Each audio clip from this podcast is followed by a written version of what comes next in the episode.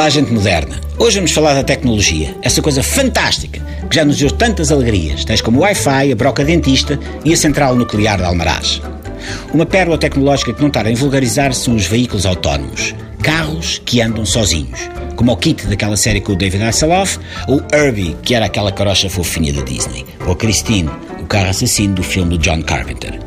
Os carros da montra de prémios do preço certo também parecem que andam sozinhos, mas se olharem lá para dentro vão perceber que vem a lenca a conduzir, por isso é diferente.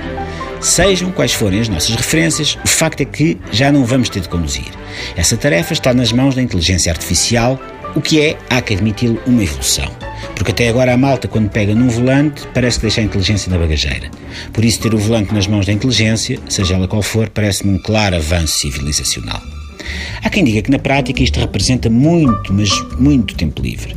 Porque enquanto o carro se conduz sozinho, nós podemos, por exemplo, ir a ler um livro, e quem diz um livro diz uma revista Vidas, uma Gina ou a caixa de comentários da edição online do Correio da Manhã. Enfim, coisas edificantes. Mas agora imaginem que não se conseguem abstrair da condução do vosso carro. Imaginem aquelas pessoas que vão no lugar de pendura e que não param de mandar habitats. Olha que vais muito rápido. Olha que não sabes a fazer pisca. Tu viste o que é que fizeste nesta ultrapassagem? Ah, aquilo era um gato. Será que esta malta vai ter o mesmo tipo de atitude para com um veículo autónomo?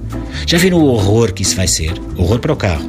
Vai ter de levar com filmes de gente que às tantas nem sequer tem a carta de condução. Percebam uma coisa. Estamos a falar de carros com inteligência artificial. Já pensaram como é que eles vão reagir se vocês estiverem sempre a chamar-lhes a atenção acerca da maneira como eles conduzem? Não se admirem se um carro autónomo parar, abrir a porta e disser Olha, estou cheio de ouvir, faz favor, sai. Pois quero ver como é que é. Pior ainda é se começarem a mandar vir com o vosso carro autónomo da mesma maneira que mandam vir com os outros automobilistas. Vocês julgam que podem chamar palhaço ao vosso veículo robotizado? A primeira vez que isso acontecer, levam com o airbag na testa que é por causa das tosses. É certinho, pips. Usem a cabeça. Não queiram arranjar problemas com a inteligência artificial, especialmente quando vão a 100 a hora e é a inteligência artificial que vai a conduzir. Como disse uma vez o velho Dylan, times they are changing. Agora, aqueles que quiserem abandonar o carro para se armarem em abutres e ver o acidente que aconteceu na autoestrada vão ter de explicar à inteligência artificial o porquê de quererem fazer isso. E talvez a inteligência artificial não consiga perceber. Nem a artificial, nem a nossa.